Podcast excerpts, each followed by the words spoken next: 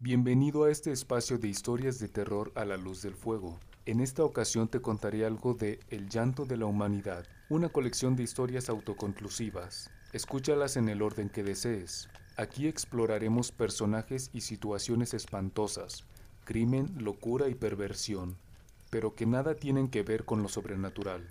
Si algo de eso te interesa, te sugiero que visites la otra antología, El ocaso de Atracnox. Disfruta el episodio de hoy, llamado Asesino y Asesinado, escrito y narrado por El César.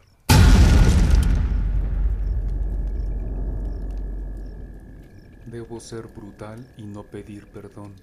Jesús González llevaba meses labrando la frase dentro de su cráneo, un mantra que aspiraba a ser inamovible. El comienzo del crimen tomaría lugar entre las calles de Teciutlán Sur, esquina con Petlalcingo. El restaurante cierra a las 10 de la noche de lunes a sábado, pero ese día era domingo y terminaban más temprano, a las 7. Eso no preocupaba a Jesús. La clientela suele llenar el restaurante temprano, así que en su última hora está casi vacío. Era uno de los más finos restaurantes de toda esa colonia, una de casas grandes, de caminos anchos y plantas bien cuidadas. El que estaba en su mira era un asador llamado Cortes de Carne Don Pancho. El argot común era decir, vamos a Don Pancho. Me gusta cómo tienen decorado, decían las esposas. Me gusta la carne, decían los esposos. Debo ser brutal y no pedir perdón. Tenía muy claro su objetivo, estaba convencido de que triunfaría, pero el pasado había humillado tanto sus expectativas que tampoco dudaba en volver a errar. Si lo hubieran pagado aunque sea una miseria por cada rechazo, vería los cortes de don Pancho por encima del hombro, como carne de segunda. Para saborear verdadera carne asada tendría que irse lejos, y fuera envidiado a la distancia por lo que tiene y lo que podría tener, tomando en cuenta su lujoso atuendo. Los mantendría ocupados imaginando la obesidad de su cartera, mientras el despreocupado Jesús la desenvainaría sin pensar nunca en que la pequeña pudiera adelgazar. Estaba listo. Hacía tres horas que esperaba impaciente. A través de los grandes ventanales vio a la familia de cinco integrantes levantarse de la mesa. Se esforzó en no pensar en ellos como personas. Ignoraba que el mayor de ellos, Santiago, Santi, como le decían en la escuela, acababa de ganar un concurso de matemáticas. La de en medio, Emilia, mostraba desenvoltura en la oratoria. Sabía cómo mantener la atención de cualquier interlocutor que se le pusiera enfrente talento heredado de su madre. A Juan Pablo, el menor, le gustaba atender a los animales. El papá también era Santiago, de ahí que el primogénito se llamara igual. Sofía Agustina era la mamá. Jesús vigilaba desde una vieja camioneta tipo van rentada, la última de sus inversiones. No quedaba más dinero por gastar. Eran las seis de la tarde y en la calle solo el ballet parking y una que otra camioneta familiar pasaba cada pocos minutos, o un coche amplio y lustroso. Si se detenían sería solo para grabar. El ballet temería que se lo pudieran llevar también. La familia salió del restaurante a paso lento. Este domingo era fantástico porque acababan de llenarse las barrigas con la más fina carne de la ciudad. En lo alto las nubes suavizaban el sol, sin llegar a ese gris oscuro que deprime a tantas personas. La ausencia de escándalo por el escaso tráfico daba su parte a la agradable atmósfera. La mente concentrada de Jesús le permitió ejecutar con éxito el comienzo del crimen con el estómago vacío y el cuerpo extenuado. Esperó que se encaminaran a su coche, estacionado justo detrás de su camioneta. Dicha calle era perpendicular a la entrada del restaurante. La calma con que se movían era un tormento para el futuro criminal.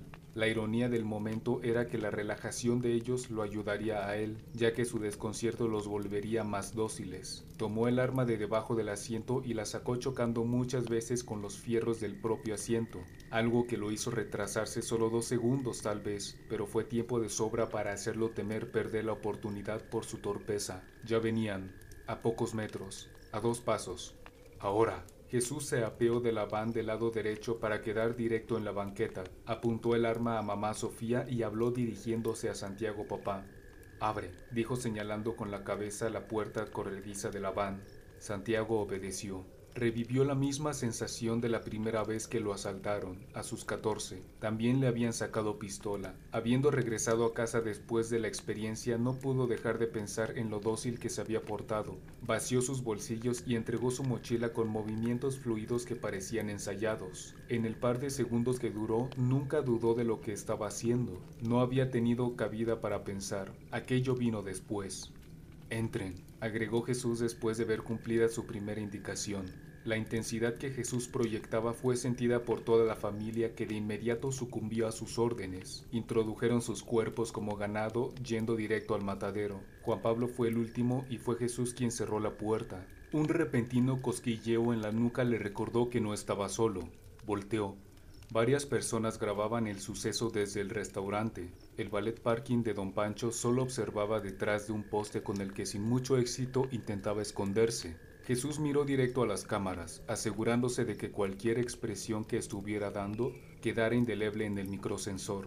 Alcanzó a observar que nadie tenía un teléfono en la oreja. Una señora movía los labios. Se preguntó si estaba haciendo una transmisión en vivo. Solo un segundo después Jesús volvió al ruedo, entró por el lado del copiloto, su brazo que sostenía el arma tenso como cable de contención. Cerró la puerta. Había en medio del suelo de la van al menos 20 cinchos de nylon y cinco paliacates. Señaló con el arma a Emilia, la hija. Amarra manos y pies luego amordázalos con los paliacates. Emilia obedeció y ató a cada uno de los cuatro miembros de su familia, en medio de sollozos y manos temblorosas. Empezó con la persona a su izquierda, el pequeño Juan Pablo. Los años de madurez y el papel de cabeza de familia, añadido al tiempo que estaba tardando Emilia en cumplir la orden, dio espacio a la mente de Santiago para intervenir.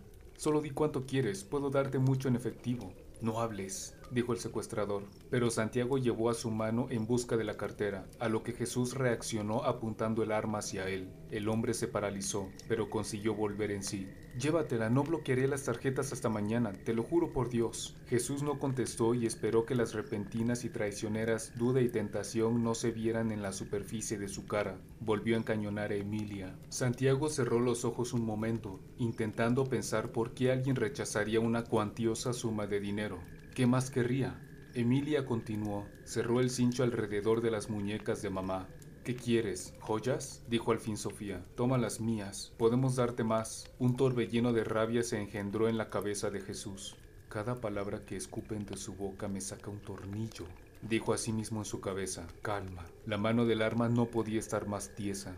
El estrés no permitió a Emilia medir su fuerza y dejó las manos de su hermano asfixiándose con el plástico. El joven no pudo evitar una mueca de dolor, pero Emilia no fue capaz de percibir que el gesto venía por causa suya. Te prometemos darte lo que quieras, dijo Sofía. Que te calles, gritó. Por un instante tuvo que dejar de verlos para restregarse el sudor de los ojos con la manga de la mano libre. El padre aprovechó para intentar abalanzarse sobre Jesús, pero se quedó a mitad de camino cuando su captor lo tenía de nuevo en la mira. Y al sentir el frío cañón golpear su boca por la inercia de su movimiento, dejó de respirar. Y el resto de su familia por un momento dejó también de respirar. El propio Jesús tuvo un trance de absoluta quietud. Pero luego, Lentamente, Santiago movió su cuerpo hacia atrás, al mismo tiempo que tragaba saliva. Los pulmones de todos fueron llenándose de aire.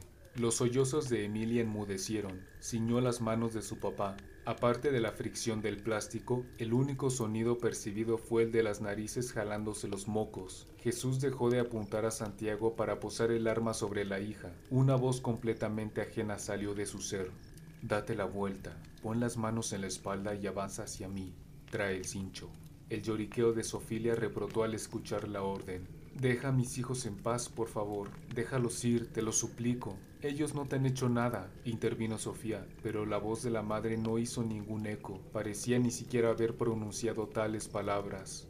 Era una imagen pintoresca, Emilia de rodillas avanzando hacia atrás con las manos descansando en la espalda baja, Jesús apuntando, Sofía mirando con ruego a su captor, mientras Santiago, Santi y Juan Pablo lloraban impotentes.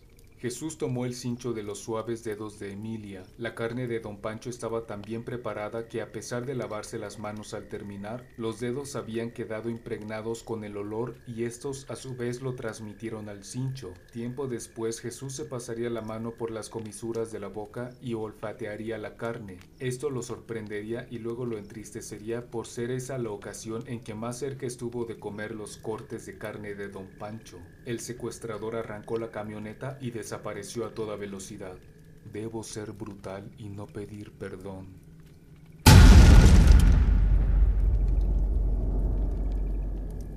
Con absoluta precisión, el señor del perro siempre pasa por la calle de la Gran Casona a las 8 de la noche, hora extraña para pasear un perro, pensó Jesús, pero es mi testigo. Un individuo que parecía haber nacido con los pantalones cortos de mezclilla puestos, calzaba guaraches elegantes y daba la pinta de no haber renovado sus lentes desde los setentas. Era un par interesante de ver, él y su French Poodle. Jesús prefirió no indagar, ni siquiera buscó su nombre, suprimía la curiosidad por saber cada que ésta asomaba. Se convenció de que era su testigo ideal cuando lo vio detener a una mujer que, pretendiendo verse distraída, tiró una servilleta sucia en plena banqueta. El señor del perro no dejó en paz a la señorita hasta que la vio levantar el papel y depositarlo en un contenedor público.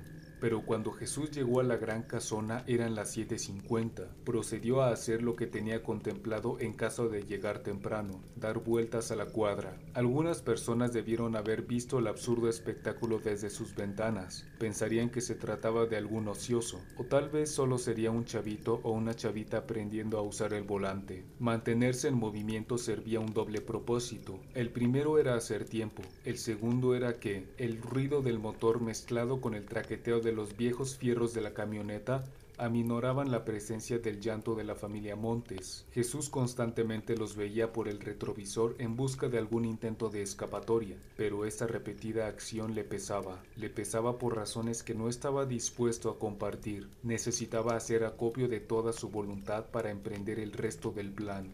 En los años pasados tuvo y emprendió muchos más. Cada uno parecía ser el bueno, ¿Qué significaría si en esta ocasión triunfo? Su mente inició un monólogo mientras su cuerpo manejaba. ¿Los esfuerzos del pasado finalmente me están siendo útiles? ¿Estaré encontrando la cosa en la que realmente soy bueno? ¿Quieres decir el secuestro? Para encontrar la respuesta tendrías que abandonar el plan e intentarlo con otras personas. No, inaceptable. Pero si es tu verdadero talento, ¿prosperarás trabajando para otros matones? Pues sí, sería peligroso. ¿Quién los necesita? Puedes freelancear. Una risa fría escapó de su boca, involuntaria. Los cinco miembros de la familia sintieron un aumento en su pánico. Si algo de esto le causaba gracia a su captor, era porque estaba loco, ¿no? El señor del perro. Ahí viene. Toda la van zarandeóse cuando Jesús frenó y saltó a la banqueta frente a las puertas de la gran casona, cerrando el paso al Señor. Salió y rodeó por delante. Justo antes de estirar el brazo para abrir la puerta corrediza, miró al Señor del perro directo en los ojos. La intención que inconscientemente Jesús inyectó en su mirada no fue de intimidación. Si le hubieran preguntado no habría sabido responder. No sabía que el profundo impulso que lo llevó a mover los ojos fue el anhelo de ser visto, no su cuerpo cometiendo el crimen, sino el alma perturbada en su interior. Salgan, ordenó Jesús a la familia, pistola en mano. Los agitados ladridos del French Poodle contrastaron con la quietud de su dueño.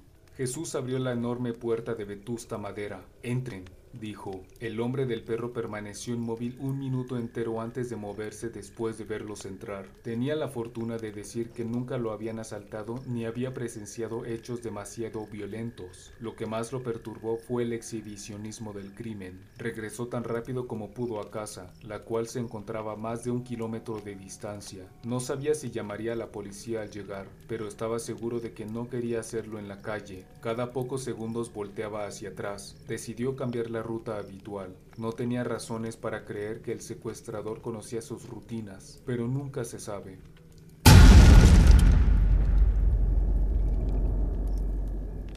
La colonia donde estaba ocurriendo el siguiente acto del crimen era antigua, de cuando México cabía en el puño de Porfirio Díaz y las calles del país se vestían de Francia. La mayoría de las construcciones habían sido reemplazadas entre los 70s y los 80s. También aquellas lucían viejas ahora. Las banquetas tenían mil grietas y el terreno para los adultos pululaba de baches mal remendados, fruto de materiales baratos comprados por administraciones corruptas y tacañas, en años pasados y presentes.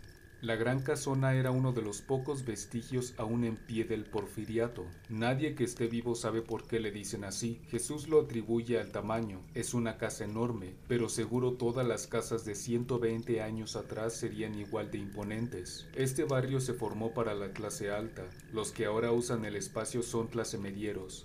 Un alto arco de cantera labrada enmarcaba las gruesas puertas dobles de madera. Tenía balcones salidos hechos de materiales pétreos. Los vidrios que servían de entrada a esos balcones y los de las ventanas en la planta baja eran inexistentes. En su lugar se habían puesto delgadas tablas para impedir el paso a vagabundos. Toda la fachada tendría una veintena de grafitis, y ninguno rescatable, a gusto de Jesús.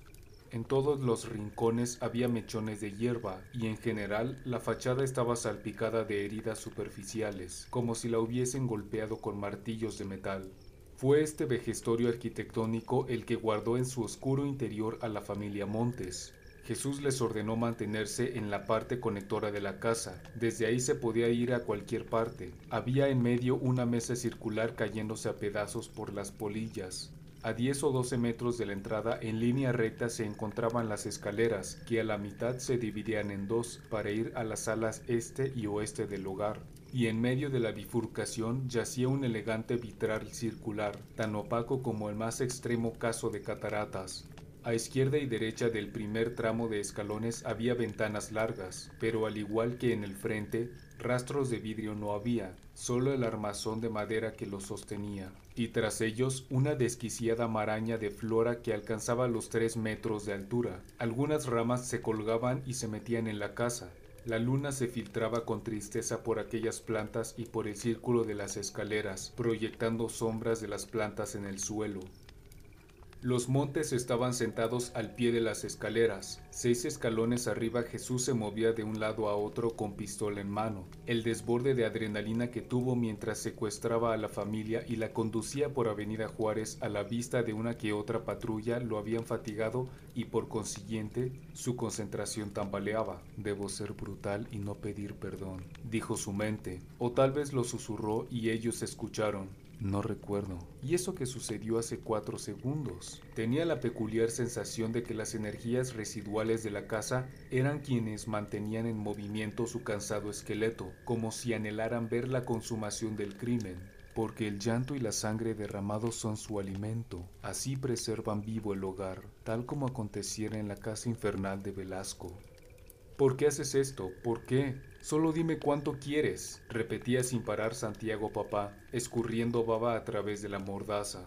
Los fantasmas pensarán que se ve patético y reirán por diez años, dijo en su interior Jesús, pero el esfuerzo del padre de familia era más efectivo de lo que imaginaba. El secuestrador no soportaba verlo a los ojos ni por un instante, puesto que despertaba en él una culpa que le engendraba el deseo de abrazar al hombre, liberarlo de sus grilletes, pedir perdón y a la vez asegurar que todo iba a estar bien. Pero la decisión estaba tomada. La señora Sofía Agustina trataba de hacer su parte, pero en silencio. Desde que le habían amarrado la boca tuvo la corazonada de que podría zafarse. Solo debía dirigir cada músculo en su mandíbula, coordinarlo con su lengua e incluso los dientes, tratando de ser discreta para que el captor no ajustara el paliacate. Tenía que hacerlo al mismo tiempo que ahogaba los llantos por escuchar los lloriqueos de su familia. Mientras lo hacía fijó la vista en un punto para mantenerse concentrada, la sombra que una hoja proyectaba en el suelo. No debía de haber una sola nube, la luz era bastante dura. El hijo mayor, Santi, se estaba cansando de llorar también. Su jorobada postura se iba ladeando, Emilia mantenía lágrimas consistentes, y el pequeño Juan Pablo berreaba sin control. Jesús añadió palabras a su letanía, no vas a decir nada, no vas a decir nada. Esta vez estuvo seguro de haber hablado en voz alta. La mirada a la madre se lo confirmó, pero no quiso quedarse a ver qué más decían esos ojos. Ya lo sabía. Odio, asco. el comprensible deseo de que algo espantoso le suceda a él. A su vez, ella bajó rápido la mirada, se reprendió a sí misma con el pensamiento. Su propio plan se pudo haber ido al caño.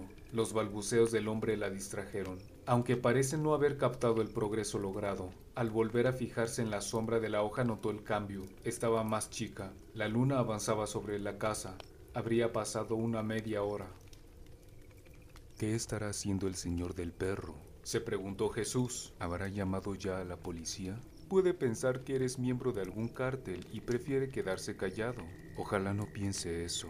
Jesús se encontró en ese momento en que uno encuentra errores bastante obvios en un proyecto en el que se ha trabajado incontables horas. Maldita sea, no pensé bien esa parte. ¿Qué tal si no dice nada a nadie? Los vecinos de la colonia también dirán que no vieron nada. Son puros vejestorios. No seas idiota. Puedes entregarte tú solo, pero se verá más siniestro si me encuentran esperando en la mesa de la sala con un vaso de agua. O podría quedarme aquí si me encuentran bien, si no, también moriré de inanición. Ah, pero eso sí no lo puedes hacer.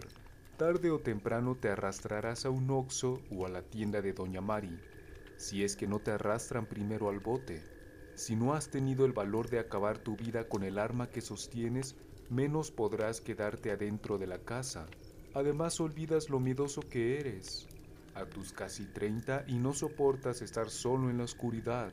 En este horrendo lugar escucharás mil y un rechinidos, mil y un lamentos. La mitad serán imaginación tuya, estúpido. Te propongo un trato. La voz rompió el cascarón en que Jesús se estaba encerrando era mamá Sofía. El resto de la familia volteó a verla también, incrédulos de verla liberada, al menos de la mordaza. Todos en silencio. Escúchame, su voz sonó ronca. Sofía se jaló los mocos. Te doy permiso de tomarme, los nervios del marido quebraron. Luego su cara se deformó a un grado indescriptible y gritó, No, no, no, no puedes hacerlo. Se dirigió a Jesús. No lo hagas, te lo suplico. No abuses de ella. Hazme a mí lo que quieras. Pero el rostro del secuestrador estaba congelado. Lo sorprendió ver que hubiera podido quitarse la mordaza valiéndose puramente de la boca, lo directo de la propuesta y más aún la solemnidad con que pronunció las palabras. Estaba entregando su cuerpo a alguien que a sus ojos era malo, pero lo hacía con dignidad. Él jamás pensó que tal cosa pudiera existir. Un nuevo sentimiento apareció, un gran respeto hacia ella. Espera, ¿Acaso la respeto porque se ha humillado ante mí? Quiso pensar que no, sintió que lo haría caer todavía más bajo. Pero pocas personas se atreven a humillarse a sí mismas de un modo tan fuerte. Está pensando en medio de la necesidad y la desesperación. Eso debo respetarlo. Ahora se sentía muy confundido, pero fue capaz de mantener la mirada de Sofía. En este instante, una mirada imposible de leer. Haz de mí lo que te plazca, y ya sabes qué pido a cambio. Respiró hondo, sin apartar la vista de Jesús. Solo te pido que lo que vayas a hacer no sea frente a mis hijos. Emilia apartó la vista de su mamá. El mayor concentró toda su rabia en los ojos y los catapultó al raptor. El menor tembló todavía más. Dentro de Emilia, sin embargo, asomó el inmoral deseo de que la profanación al cuerpo de su mamá se realizara y que el captor no quisiera nada más. Una salida rápida y fácil, Solo tenía que sufrir un rato para salvar a toda la familia. Nada de esto lo articuló en su cabeza, fue meramente un entendimiento. Del mismo modo, sin palabras concretas, sino a través del corazón, se preguntó si ella sería capaz de ofrecerse a cambio de su mamá. Con desprecio a sí misma entendió que no. Jesús vio a Emilia negar con la cabeza y gritar hacia su mamá. No, mamá, no lo hagas, parecía decir pero mamá decidió no voltear porque no soportaría ver a sus hijos cara a cara. Las mejillas de Santiago volvieron a mojarse. Se retorció en su lugar gritando cosas imposibles de entender. Detrás de todos el pequeño Juanpa necesitaba de alguien que le explicara. La compasión que Jesús no pudo expresar a Santiago papá un rato antes se le entregó toda a Sofía. Luego le dio la espalda. Subió los escalones hasta llegar al siguiente piso.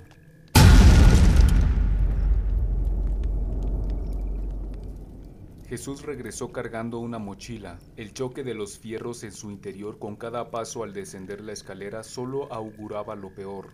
Se detuvo en el mismo escalón que antes. Bajó con delicadeza la mochila. abrió el cierre ante la expectante vista de la familia. Se dio cuenta que nunca antes recibió tanta atención como la dada por estos cinco pares de ojos. Abrió la boca y giró un poco para quedar frente a frente y estuvo a punto de confesar su descubrimiento, pero recordó algo que había escuchado, probablemente en un video de internet. La persona hablando frente a cámara explicaba que el desarrollo de la comunicación entre secuestrador y secuestrado podía desembocar en peculiares situaciones. Una de ellas, y que le parecía la más probable, se llamaba síndrome de Lima, donde el victimario forma sentimientos de empatía, atracción y deseos de cuidado por su víctima. Su mente corrió a diez mil revoluciones mientras hurgaba de nuevo en la mochila. Tal vez no deba preocuparme. No queda mucho tiempo para establecer una relación. Pero nunca habías delinquido. Te puedes quebrar en cualquier momento y el plan habrá fallado, como todo en tu vida. No todo en mi vida es fracaso. Entonces, ¿por qué estás aquí? Si esa es la hipótesis, con más razón debo seguir adelante. La consumación del crimen será mi obra magna, y no habrá otra forma de llamarla porque será la única. Como esos artistas que son conocidos por una sola canción. Y como no existe la pena de muerte en México, viviré para ver el legado. Si no te da cáncer de próstata o una cosa así, cállate, todavía soy joven. Ya demostraste no querer dinero, ni placer carnal.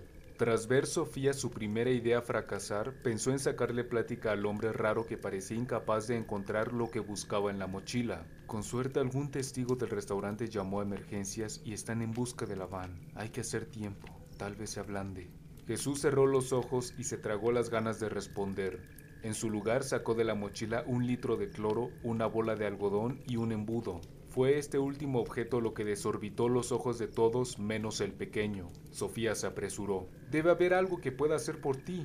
Sus palabras se mezclaban con las del padre, más difíciles de entender por estar todavía amordazado. Jesús rodeó a la familia y se detuvo junto al hijo menor. Convirtió la bola de algodón en dos y las atoró profundo en las fosas nasales de Juan Pablo. La familia adivinaba el resto y gritaba enloquecida. Intentaban sin éxito ponerse de pie. Jesús acostó al pequeño y le quitó la mordaza. Luego insertó el embudo en la boca del niño y abrió la botella de cloro, pero el joven agitaba demasiado la cabeza. Así que apoyó su rodilla sobre la frente del indefenso. Una vez asegurado, vertió el cloro por el embudo hacia la garganta de Juan Pablo, de ocho años. Los padres y los hermanos del infante lucharon más que nunca por liberarse. Tras vaciar hasta la última gota, lo soltó. Casi de inmediato el niño vomitó, pero fue claro que no expulsó todo lo ingerido. Mientras era obligado a tragar, consiguió expulsar algunas veces algo de líquido. El problema de escupir hacia arriba fue que aterrizó en sus ojos y nariz. No tuvo oportunidad de explicar a sus papás cuánto le ardía, cómo sentía su lengua y labios quemarse. Se le hinchó la garganta y sufrió graves quemaduras en el tubo digestivo. Con el pasar de los minutos, Juan Pablo se confundió más allá de la conciencia. Eso, más el estrés, lo llevaron a un lugar donde apenas podía sentir. La imagen del niño desvaneciéndose hizo a Jesús echarse para atrás y caer de sentón. Empezó a llorar con tal intensidad que parecía ser también familiar de Juanpa había comenzado.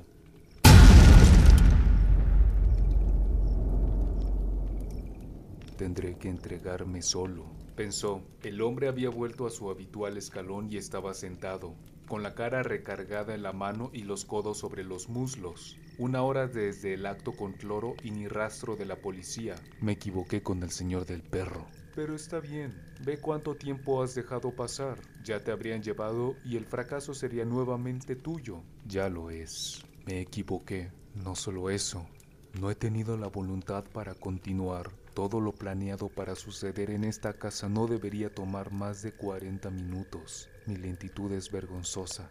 ¿Has pensado que el señor del perro esté en la misma situación? Necesita tiempo para reunir valor. Juan Pablo apenas respiraba. Las pupilas dilatadas en exceso dejaban asomar al abismo en que se encontraba. No daba señal de entender lo que su familia decía. Al mismo tiempo que intentaban consolarlo y decir que todo iba a estar bien, lanzaban las más elaboradas y sórdidas maldiciones contra el infame. Entonces, de la nada, el criminal rió a carcajadas. Dejó de reír cuando escuchó el silencio de la familia, que lo miraba con toda la incredulidad con que alguien puede ver a otro ser humano. No obstante, la risa le dio a Jesús la calma necesaria para continuar. Sacó un martillo de la mochila y se dirigió al hermano mayor. Lo arrastró hacia la mesa redonda, a unos tres metros de la familia. Colocó la parte sacaclavos en la nariz, un gancho en cada fosa. Jaló como si extrajera un clavo. Su nariz dejó de ser de carne y hueso. Pasó a ser solo de lo primero. Prosiguió el cuello, luego los ojos. Aplicó diferentes métodos para cada parte. La piel del cuello se revistió de hematomas y dejó de tener una forma cilíndrica. Parecía más una bolsa rellena con puré de papa. Tras pasar por los ojos pensó haber terminado, pero su lado creativo lo asaltó con una idea. Una idea que pensó ayudaría a facilitar el éxito de su plan. Así que tomó los restos de los globos oculares semilicuados y los introdujo en la boca de Santiago. Esta vez fue su propio cuerpo quien lo agarró desprevenido porque no pudo contener la repentina necesidad de vomitar, pero no tuvo tiempo de alejarse y salpicó el cuerpo del joven Santiago. Esta reacción fisiológica lo desconcentró y volvió a escuchar las gargantas de la familia Montes, súplicas porque se detuviera, insultos de odio, berridos de dolor por presenciar el hórrido acto. Para finalizar el segundo número de locura fingida, dispuso el martillo sobre el pecho de Santiago, con el mango mirando hacia abajo, tomó la mano del joven y la colocó sobre el mango, como si él lo estuviera agarrando. Haciendo arcadas, Jesús regresó a su escalón habitual. Ya que no vendrán por mí, tengo toda la noche, todo el tiempo que necesite, no hay prisa. Así comenzó el nuevo monólogo. Nadie me presiona para que termine pronto. Si necesito descansar una hora por cada quien, lo haré. Pero ¿podrás soportar sus miradas? Hasta ahora lo he hecho. ¿Quién asegura que podrás continuar? No solo es sentir los ojos juiciosos encima, el cuerpo demandará descanso en algún momento. No traes nada de tomar que te pueda mantener despierto. ¿No es el acto de matar suficiente? Sigue siendo solo un cuerpo. ¿Qué bien podría traer prolongarlo?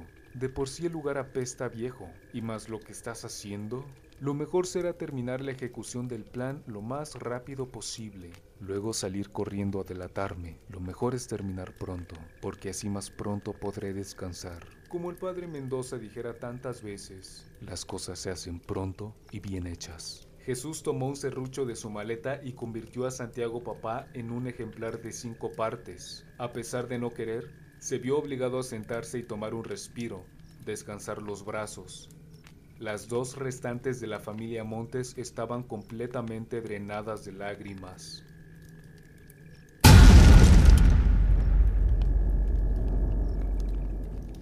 Jesús miró al par de mujeres ante sí, y entonces una idea nueva lo visitó.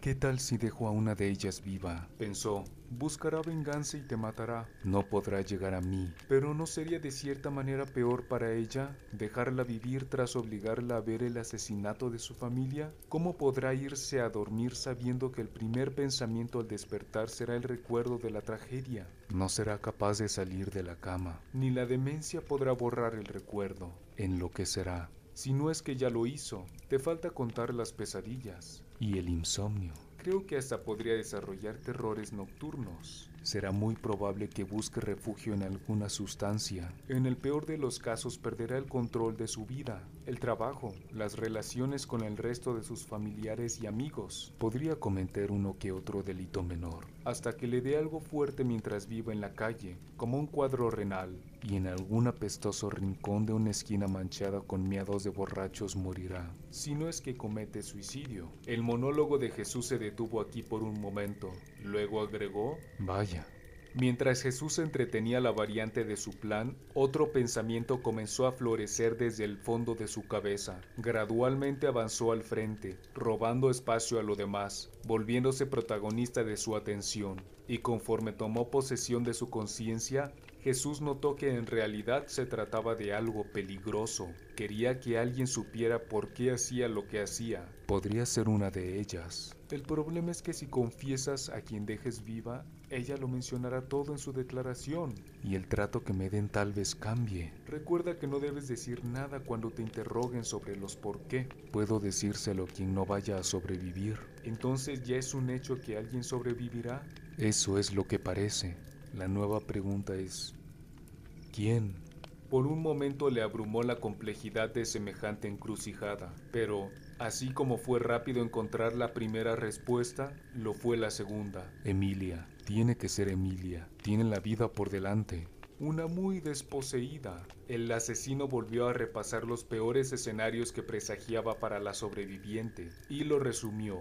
Perderá el gusto por los restaurantes finos, por las reuniones con seres queridos en público, le tendrá fobia a la calle, no soportará estar sola, pero también lo pedirá, llorará hasta quedarse dormida y al despertar odiará estar viva. ¿Seguro que no es más piadoso acabar con todos? No lo sé, se contestó a sí mismo. Como si se acordara de un pendiente, volteó a ver al pequeño Juan Pablo. Ya estaba muerto. No se había dado cuenta en qué momento falleció.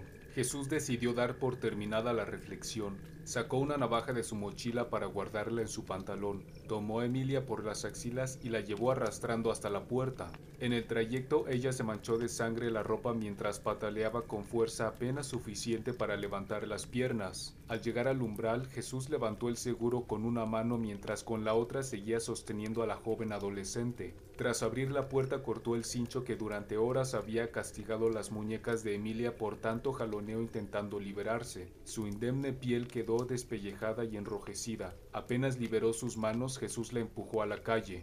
Ella misma se quitará la mordaza. El joven criminal dio el segundo paso para regresar con Sofía cuando escuchó los gritos. Mamá, no, déjala, deja libre a mi mamá. La desesperación de su voz se mezclaba con los estruendos de la puerta al ser golpeada por las delicadas manos de Emilia. Sus alaridos detuvieron a Jesús. Aquella voz suplicante fue capaz de frenar su voluntad, al menos por un momento. Vete, Emilia, pide ayuda, no te quedes aquí, dijo Sofía, con una voz apenas creíble que proviniera de ella. Volveré por ti, mamá. Resiste, resiste, por favor. Cuando parecía no ser capaz de llorar más, las mejillas de Sofía volvieron a humedecer. De nuevo tuvo que jalar el escurrimiento nasal. Estaré bien, mi nena. Ve, yo te espero. La atención del asesino fue robada por esas últimas tres palabras. Yo te espero. Lo repitió en su cabeza. Yo te espero. Emilia no dijo nada más. Retumbó en el ambiente un último azote a la puerta y un alarido sacado de quicio. Ahora sí estoy contra reloj, pensó Jesús. Reanudó su caminar y sentóse en el segundo escalón, dirigiendo su cuerpo hacia Sofía. El llanto de ella disminuyó. Sentada junto al cuerpo desmembrado de su marido, debía decidir entre rendirse o emplear con maestría aquel talento heredado a su hija. ¿Cuánto me dolerá? inquirió Sofía. Tomó por sorpresa al asesino, quien daba por sentado sería una conversación unilateral, y habiendo ya decidido a abrirse, no vio problema en intercambiar unas palabras antes, sabía que era una pérdida de tiempo, pero su espíritu se lo pedía. Tienes que entender que no puedo irme por lo fácil en esto. Sofía escuchó la voz como la de quien se siente incapaz de lograr algo. Un momento de silencio. El hombre se puso una mano en la cintura, pensando, ¿ya no le interesa saber por qué lo hago? Preguntó finalmente, pero la madre de familia se encogió de hombros. Tenía los párpados caídos. El asesino permaneció callado un momento más, dando tiempo a Sofía por si se animaba a contestar. Cuando fue obvio que no hablaría, el hombre respiró hondo y selló la entrada a las dudas antes de iniciar. No tengo nada personal contra tu familia. Le pudo pasar a cualquiera, pero era importante que fuera una familia. Sin mover la cabeza caída, la flagelada mujer se extrañó por esta última frase. Si atento contra la idea de familia, la gente se va a escandalizar. No habrá nadie que no me mire con repugnancia, nadie que no me quiera lejos y encarcelado de por vida. No querrán ofrecerme el perdón, y yo no lo pediré. Quiero aclararte que no odio el concepto de familia. Decidí hacerlo así para que fuera más radical el crimen. Ahí sin moverse, Sofía hizo una mueca de verdadero desconcierto. Él prosiguió. Me masticaron y escupieron al suelo. Me trataron como si no fuera más que eso, un gargajo de flemas. Lo único que hice fue buscar una buena vida. Llevo años mendigando miserias de cheques, yendo de empresa en empresa, gobierno en gobierno. Mis pómulos sobresalen y mi piel está chupada porque no puedo alimentarme con decencia, no como mi abuela le gustaría. Esta última aseveración llenó a Sofía de recuerdos de su abuela. Se vio a sí misma en la cocina ayudando a la anciana a preparar un panqué para toda la familia. Pero ya me cansé. Matarlos a ustedes con toda esta violencia me asegura una cadena perpetua y con suerte me internen en el psiquiátrico. Ya no tendré que preocuparme de nada y el Estado me mantendrá. Esta nueva información volcó a Sofía. ¿Cómo puede alguien llegar a tal razonamiento? Pensó. ¿Es posible desear la prisión para ya no hacer nada? Mientras pensaba todo esto dejó de poner atención al interlocutor, pero en un afán de encontrar las respuestas a las preguntas planteadas su cerebro la obligó a seguir escuchando. Hay empresas que me deben dinero desde hace seis meses, y el gobierno, ni se diga. No sé hacer otra cosa que mi profesión. La verdad es que nunca conocí un ser tan patético, dijo ella en su cabeza. No me importará el encierro porque de todas maneras llevo demasiado tiempo sin poder disfrutar los placeres del día a día. No hay nadie que me apoye, solo una media hermana que no he visto en cinco años. Si me presentara frente a su casa estaría dispuesta a quedarse adentro y faltar al trabajo para hacerme pensar que no hay nadie adentro, aunque primero se preguntaría qué me obligó a visitarla. Si fuera al revés y ella viniera, yo también fingiría no estar. No faltaría al trabajo porque no tengo. Al decir esto último no pudo contener una carcajada. Mis amigos me abandonaron. Se cansaron de oír mis quejas. Les incomodó pasar tiempo con un perdedor. Tampoco ayudó que me cambiara de ciudad. Por obvias razones, buscaba mejores oportunidades, pero esta masa de concreto sin forma se come la voluntad de uno. Si no llegas aquí con una cartera gruesa, mejor ni lo intentes. Más de nueve millones de personas y todos son una bola de egoístas. La voz de Jesús fue sonando rasposa conforme más hablaba. No me produce ningún placer lastimarlos. Tuve que juntar mucho. No creo que sea valor. No sé lo que sea. Pero no fue fácil. Nunca antes había pensado en hacer algo así. Mi último acto violento fue cuando me peleé en la secundaria con Alberto Ríos, porque todo indicaba que se había robado mi cartera. Tenía 20 pesos y boletos viejos de la convención de cómics. Jesús González dejó de hablar, dejó ir un profundo suspiro. Cuando vi que era inocente me disculpé y le invité un raspado. Hasta ese momento no habíamos hablado casi nada. Yo lo tomaba de mamón pretencioso. Tras varios días de platicar y compartir raspados, le comenté mis pensamientos previos sobre él y su respuesta fue, yo también creí que eras mamón. De nuevo permaneció callado, se había quedado en el pasado, reabsorbiendo aquellas sensaciones de antaño. Un pequeño movimiento de Sofía lo trajo de vuelta al presente. He tenido que ser así de salvaje para que no exista la mínima posibilidad de mi liberación. El encierro es para mí la libertad. No más preocupaciones, no más impuestos, no más renta, no más deudas, no más pensar en qué comer, no más estrés. Solo tendré que existir y los demás se ocuparán de mí. Despertaré sin quebrarme la cabeza pensando qué tengo que hacer para subsistir. Yo me habría tomado pastillas. La intervención de la señora Sofía lo sorprendió e incluso pudo decir que le agradó. Estaba siendo escuchado. Yo no tuve el valor. Ganas no me han faltado. Pensé en otras maneras, pero no he sido capaz. Ni saltando de un edificio. Tampoco habría podido usar un arma porque no me alcanzaba. Parece chiste. Quiero darme un tiro porque soy pobre, pero no puedo porque no me alcanza para comprar la pistola. Así que tengo que seguir viviendo como pobre. Se dio Jesús un momento para respirar. Tuve una amiga que se suicidó. La desesperación pudo con ella. Era la persona más preparada que he conocido. Estuvo ganando experiencia invaluable en el extranjero hacia el final de su carrera. Su escuela tiene convenios. Fue a Inglaterra, Francia y Noruega. Regresó y nadie la quería. Hizo maestría y siguió siendo rechazada. Después de cuatro años sin poder ejercer su profesión, se mató con 50 pastillas de seconal. Lo investigué. Es un medicamento que relaja la actividad cerebral. Lo sé, dijo ella, mirándolo esta vez. Él sostuvo esa mirada. Continuó. Le decían que estaba sobrecalificada o que buscaban otros perfiles, pero ella tenía un amplio rango de conocimiento y habilidades. Se dedicaba a los negocios internacionales. También he conocido gente así, dijo Sofía. Él se sintió agradecido ante la respuesta amable. Yo quiero vivir, la muerte me aterra, igual que me aterra ser uno de tantos vagabundos que hay en mi colonia y en todo el centro de la ciudad. Quiero llegar a viejo, pero ser un viejo despreocupado. ¿En la cárcel? preguntó ella. Es una forma de asilo. Estás enfermo. Se le escapó. No debía decir eso. ¿Por querer descansar? Por llevarte a mi familia, gritó ella con increíble fuerza extirpada de ocultas entrañas, porque su cuerpo no proyectaba más que debilidad. Él esperó un tiempo antes de volver a hablar. Ya me he resignado a que no tendré una vida de lujos. Si comparas la vida del encierro con la del vagabundo cuya ropa no ha cambiado desde hace 10 años, no está tan mal. Ya sé, el ambiente carcelero es pesado y hay que rascarse con las propias uñas, cosa que de por sí hago, especialmente en las cárceles sobrepobladas, pero podré arreglármelas. ¿No pensarás en la porquería que acabas de hacer? Sofía deseó golpearlo con palabras de mayor calibre, pero eso la desviaría de su resolución. Ya constituía un esfuerzo titánico articular frases que tuvieran sentido en medio de la deshidratación y el trauma. Luego agregó, Tú debes ser alguien realmente especial para tener una conciencia tan resistente. Espera, ¿qué está diciendo? Pensó el asesino. Exactamente, ¿qué pretende decir con eso?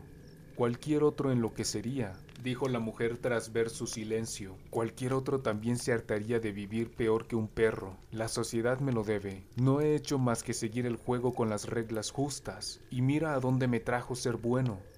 ¿Puedes decirme cuáles son las reglas justas? Con ojos humedecidos, el multihomicida enunció.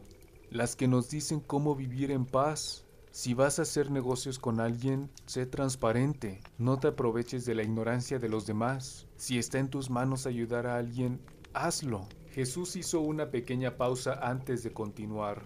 Mira, podría seguir, pero creo que estaría redundando en lo mismo. ¿Me entiendes, verdad? Es sentido común que no debes pisotear a los demás. Volvió a tomarse un respiro. Sofía escuchaba, atenta.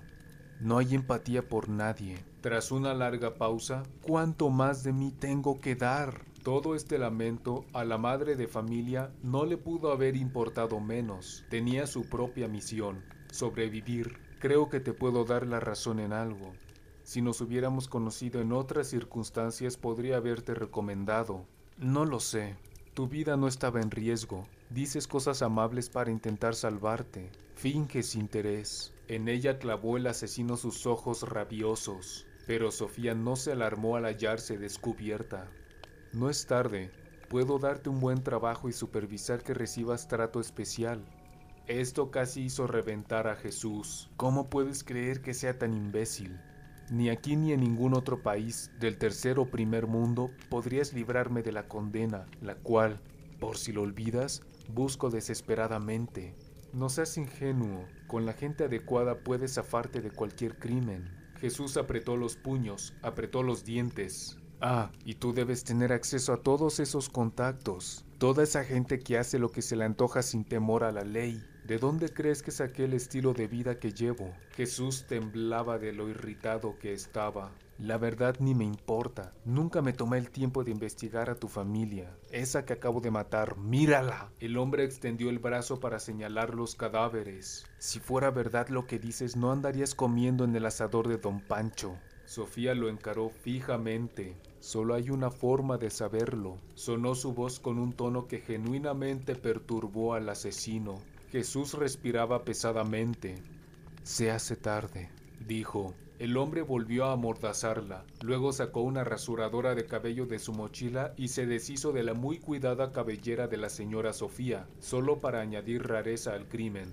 Ella forzó la garganta en gritos delirantes, pero nada detuvo esta vez a su captor. Estaba intentando decir que lo sentía cuando la cabeza del martillo le destrozó los labios. Sofía cayó al suelo, su pómulo derecho sufrió una leve fractura. La conciencia se le escapó, como si estuviera demasiado asustada para quedarse a lo que estaba por venir. Jesús la golpeó varias veces más en lugares no letales, tobillos, cadera, estómago, rodillas, manos. Una de las flagelaciones dio en su cabeza. Ella estuvo inmóvil.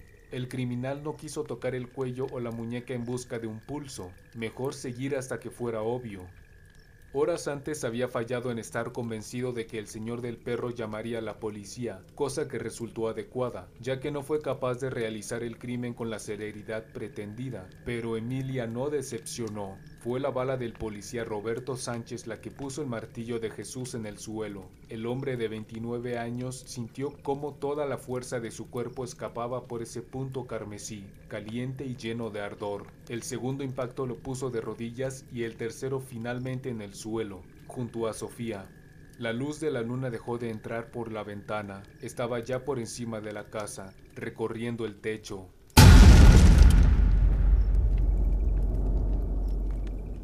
Jesús logró su cometido y fue encerrado, con una amplia lista de estudios psicológicos por delante, en los cuales no dijo una sola palabra, por lo menos no durante los primeros años. Si el temple tiene para con la culpa vivir, el tiempo lo dirá. Hay dos cosas que Emilia desea, venganza y que su mamá despierte. Sofía entró en coma en su camino al hospital. Fin. Gracias por escuchar. Si quieres pasar a saludarme, puedes encontrarme en Instagram y Facebook como El César, con Z en ambas. Nos vemos en la próxima fogata.